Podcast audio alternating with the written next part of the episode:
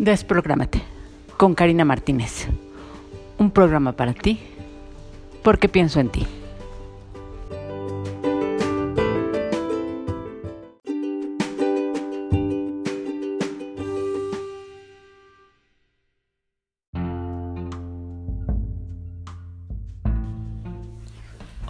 Hola amigos y amigas, ¿cómo están? Buenos días buenas tardes o buenas noches donde quiera que me estés escuchando y a la hora que me estés escuchando.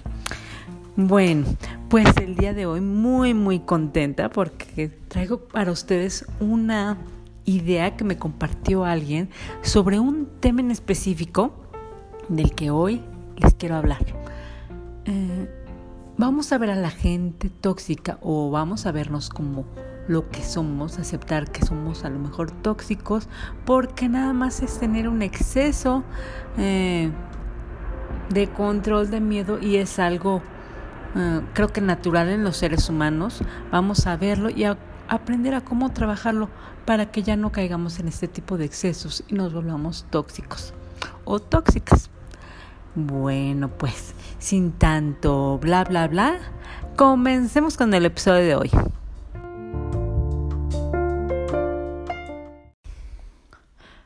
Pues he estado pensando cómo empezarles a hablar sobre este tema. Y bueno, parece, eh, en ocasiones para nosotros puede parecer un poco difícil decir yo pertenezco o yo soy una persona tóxica porque también entro en esto. Eh, a lo que me refiero es de que, por ejemplo, nosotros fácilmente caemos, en ese victimismo, en ese control y lo vamos ejerciendo por nuestra carencia. Nosotros carecemos muchas veces de tolerancia, de paciencia, eh, y por esto sale nuestro miedo, sale nuestro querer controlar la situación externa, que como te dije en ocasiones pasadas, eso es algo que no podemos, no más podemos controlarnos a nosotros mismos. Pero a través de estas carencias, de esta falta de amor propio, este miedo, este enojo malentendido, eh, porque en lugar de que sea una emoción natural, la convertimos, como te decía, por patrones que tenemos atrás, la convertimos en algo mayor. Y entonces surge este control excesivo, este, esta frustración, y a raíz de eso, nos volvemos a veces tóxicos. ¿Por qué? Porque queremos controlar, queremos manipular, queremos que la gente, nuestra gente que está alrededor, hagan lo que nosotros queremos. Y bueno, como te decía, ¿y cómo vamos a hacer para quitarnos todo esto? Pues en realidad es muy sencillo, te digo, creo que todos nos complicamos bastante porque el primer paso real es como siempre te lo dije en cada episodio, es observarse.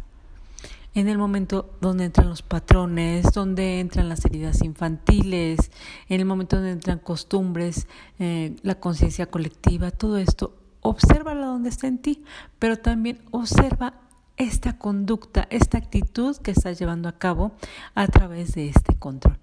Lo observas y es lo primero, porque eso te va a permitir aceptar entender que está ahí. Luego lo vas a comprender para qué está ahí y lo vamos a integrar. Ok, pues te invito a que hagamos un ejercicio. Piensa en cualquier eh,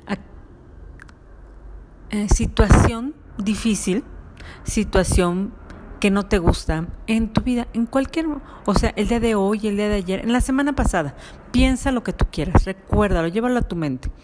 De esto vamos a hacer un ejercicio. Vas a agarrar tu cuaderno, un cuaderno cualquiera, eh, que sea como que muy personal, porque es un ejercicio para ti y por ti. Eh, y en este cuaderno vamos a escribir este suceso, en pocas palabras, como tú quieras, vamos a escribir este suceso. Después, observa, observa qué actitud tuviste. Enojo, molestia, tristeza, angustia, frustración, lo que tú hayas sentido. ya que está escrito, ahora transforma la pon la pregunta, ¿por qué pasó e, X cosa? ¿Por qué me pasó a mí esto? Transformándola hacia ti.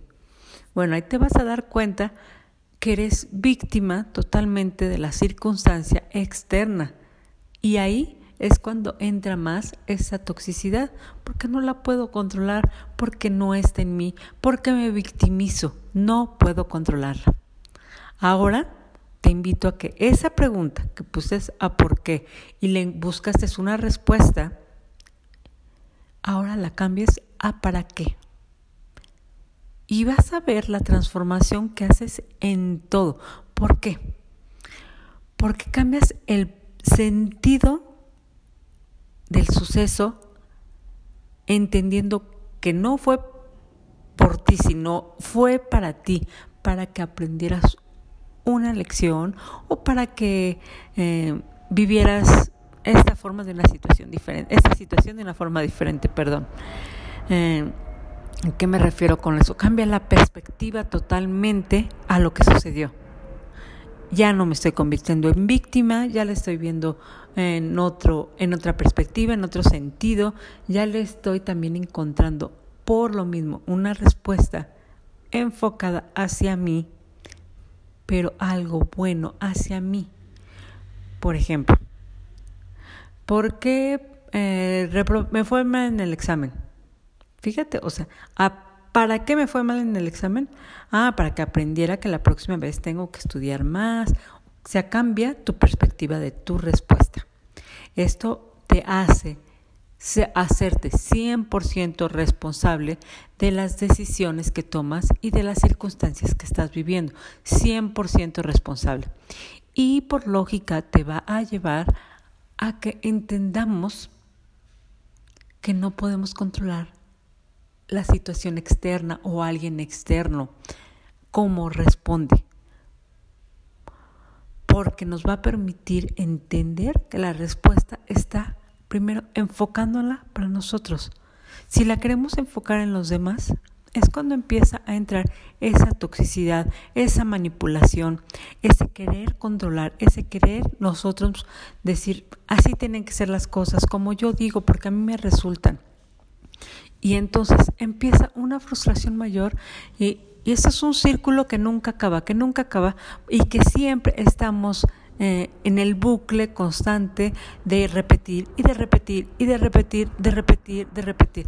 Entonces, como te digo, y te lo vuelvo a repetir, y creo que en mi podcast lo vas a escuchar muchísimo, autoobservación. Ese es el principio básico para que sanes, para que arregles tu vida, para que te sientas bien, para que te sientas pleno, vivas plenamente en todas las áreas de tu vida.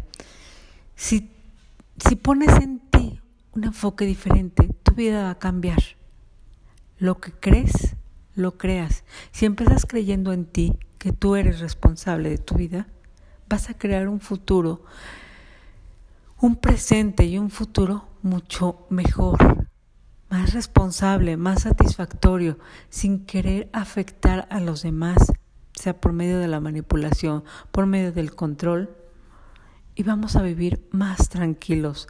Créeme, yo te estoy invitando a conocer esta nueva forma que tenemos nosotros oportunidad de disfrutarla porque yo estoy ahí, porque yo vivo así, viendo lo que soy responsable, autoobservándome siempre. La autoobservación para mí es como que un partaguas en la vida totalmente. Me permitió eh, entender muchísimas cosas, me permitió ver muchísimas cosas, entenderlas y clarificar mi mente, que eso es lo más importante. La, la claridad mental eh, es el principio básico de, de vivir tranquilo, de la paz mental. Entonces tú empiezas con tu claridad y estás del otro lado. ¿Cómo tener claridad? con la autoobservación. La autoobservación eh, es otro nivel, así veámoslo. Bueno, pues eh, les quería compartir, yo sé que es muy, muy poquito, pero eh, les quería compartir estas palabras para que veas lo importante, lo que te puede llevar a ti aceptar las cosas que tienes que en ti. No lo veamos como malo, no lo veamos como veamos nada más como algo que queremos dejar para estar bien. Nada más. Es lo que tenemos que ver. Entender que, ay, chao, bye, me serviste muchísimo, pero ya. Y, y te digo, todas estas Aquí es cuando se suma todo lo que tenemos, todas las ideas ancestrales, todo esto se suma en este momento, en autoobservarte cómo están funcionando en ti. Pues bien, amigos, eso es, eso es todo, amigos. Este, nos espero que les haya gustado. Cualquier duda, cualquier cosita, con muchísimo gusto en el grupo eh, Desprogramante Podcast eh, está en Face. Eh, y yo con mucho gusto los atiendo, ahí estoy 24/7 para ustedes. Muchísimas gracias. Nos vemos la próxima semana en el próximo episodio. Bye.